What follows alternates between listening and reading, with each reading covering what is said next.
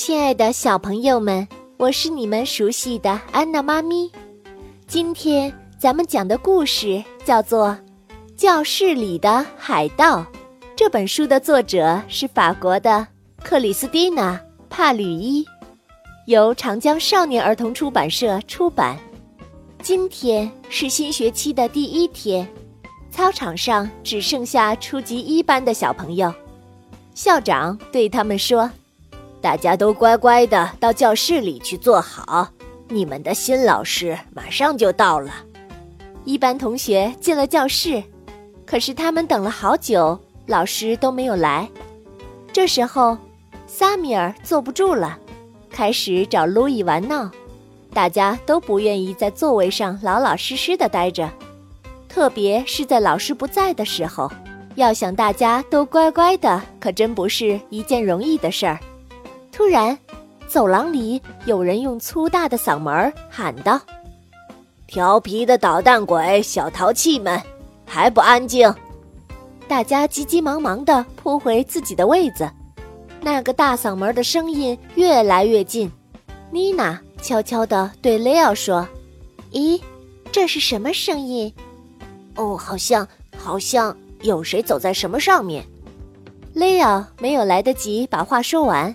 老师已经大模大样的走进了教室，他拄着一根拐杖，有一条腿是木腿，头上戴着一顶大帽子，帽子上还有一只鹦鹉。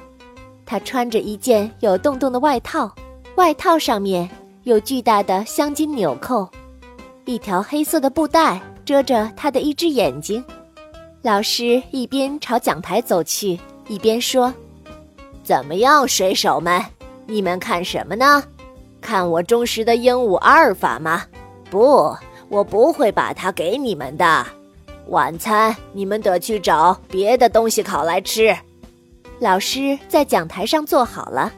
玛丽露低声问妮娜：“哎，你觉得他是不是个海盗？”老师：“肯定是的。”妮娜答道：“你瞧。”他多像个真正的海盗，浑身上下都是珠宝，连牙齿上都有呀。是真的，他笑的时候张大嘴巴，两颗金牙闪闪发光。嗯，我叫鲸鱼眼，水手们该干活了。我先要看看你们对自己的活在不在行。鲸鱼眼拿拐杖朝雷奥一指，说：“你穿红衣服的淘气包，给我说出一种海风的名称来。”雷奥呆呆地愣在那里，他哪里知道什么海风的名字呀？这时，鹦鹉阿尔法扑哧扑哧地飞过来，停在雷奥的肩膀上，嘎嘎地说道：“啊西啊西风宝贝。”雷奥说：“哦哦，西风，不错，小水手，奖你一瓶朗姆酒。”然后他对波丽娜说：“你坐在后面的小公主，告诉我另一种海风的名字。”波丽娜转过身，她后面没人了。老师问的正是她，没错。怎么样说话呀？鲸鱼眼有些着急了，这时鹦鹉阿尔法又飞过来帮波丽娜说：“啊，信信封宝贝，哦，呃，信封。”波丽娜重复道：“小水手们，你们知道的挺多嘛，我可以相信你们了。你们都识字吗？”孩子们相互张望，感到很惊讶，他们齐声答道。当然识字了，我们可是初级一班的学生呢。鲸鱼眼又用粗大的嗓门说道：“识字没什么了不起，我都四十岁了，可我一个大字也不识。”他昂起头补充道：“不过别急，我会数数。”哈哈哈哈哈！突然，老师的那只眼睛闪闪发光。说道：“哦，小淘气们，我想学认字了。”玛丽露低声惊叫：“哇，怪事！居然是一个不识字的老师！”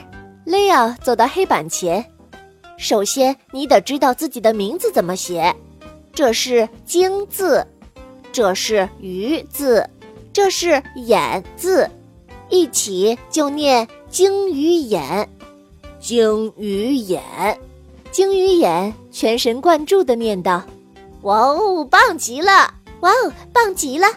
全班齐声说道。鲸鱼眼站起身来。他吼道：“水手们，时间不多了，下面的东西就放着以后再学。这么看来，我还是挺厉害的，我都能写出自己的名字了。我们现在就用朗姆酒来庆祝庆祝吧。”在鲸鱼眼回到讲台时，玛丽露大胆地问了一句：“你？”你真的是老师吗？鲸鱼眼骄傲地说道。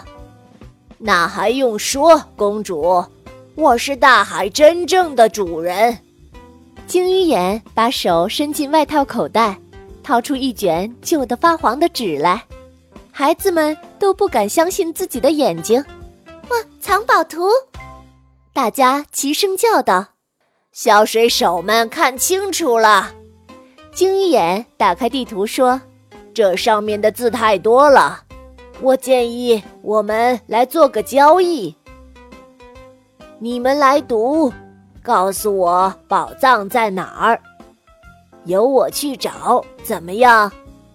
然后你还会回到我们班上来吗？”玛丽露问道。“绝对回来。我要是找到了宝藏，大家见者都有份儿。”我以阿尔法的脑袋发誓，绝不食言。孩子们很快就把地图上的字都认出来了。宝藏藏在大海的另一边，很远很远的一座岛上的一个洞穴里面。这时，课间铃声响了。鲸鱼眼朝天举起拐杖说道：“汽笛响了，水手们，全体登上甲板。”孩子们站起来，跑出去玩耍。这时，只听一个声音响起：“砰，砰！见鬼！我的船在开炮了，船员们在叫我呢。小淘气们，我走了，春天再见。”说着，他就从走廊上消失了。课间休息结束了，孩子们回到教室里。这时，一个人气喘吁吁的跑来了，他对孩子们说：“哎呀，哎呀，同学们好！哎呀，我是普拉克先生，你们的新老师。我在码头边被堵住了，那里围着许多人，因为来了一艘海盗船。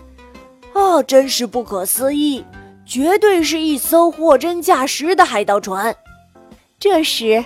同学们不约而同地发出咯咯的笑声。妮娜举手问道：“老师，是一艘真正的海盗船，千真万确的海盗船吗？”“哦，是的。不过，你们别害怕，我看到它已经开走了。海盗们在等他们的头儿。他叫什么来着？鲸鱼。”这时。